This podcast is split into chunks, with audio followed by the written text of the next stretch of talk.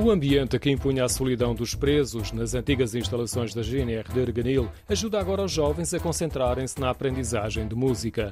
As celas são espaços pequenos, as grades de ferro continuam nas janelas e as paredes estão forradas com cortiça para ajudar na acústica de quem está a aprender a tocar instrumentos musicais na Escola de Música da Filarmónica de Erganil. Elas mantêm o espaço, o espaço, todo o espaço interior. Não foi mexido, portanto apenas foi requalificado, portanto ainda tem a zona dos sanitários, tem depois todo o outro espaço onde os presos estavam detidos. As portas das celas estão pintadas de vermelho e podemos espreitar para o interior, como nos descreve Miguel Ventura, presidente da Associação Filarmónica de Erganil. As portas ainda são as originais. Se repararem, tem o, o monóculo onde os GNRs portanto, iam controlando os presos que estavam dentro, dentro das celas. E é impensável tocar-se nestas paredes. Temos dificuldade em lá meter um prego ou uma bucha ou seja o que for. Os jovens que entram pela primeira vez nas celas para as aulas de música costumam ter o mesmo tipo de reação. É uma reação de curiosidade. Uh, olharem para a porta, olharem para as paredes, olharem para o tal monóculo e verem de facto que as pessoas estavam aqui presas.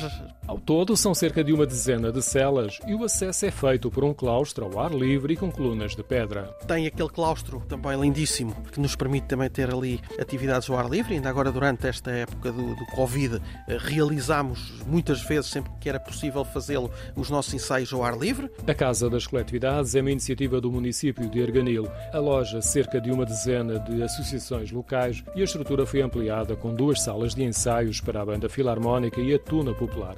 A Casa das Coletividades foi inaugurada em 2017.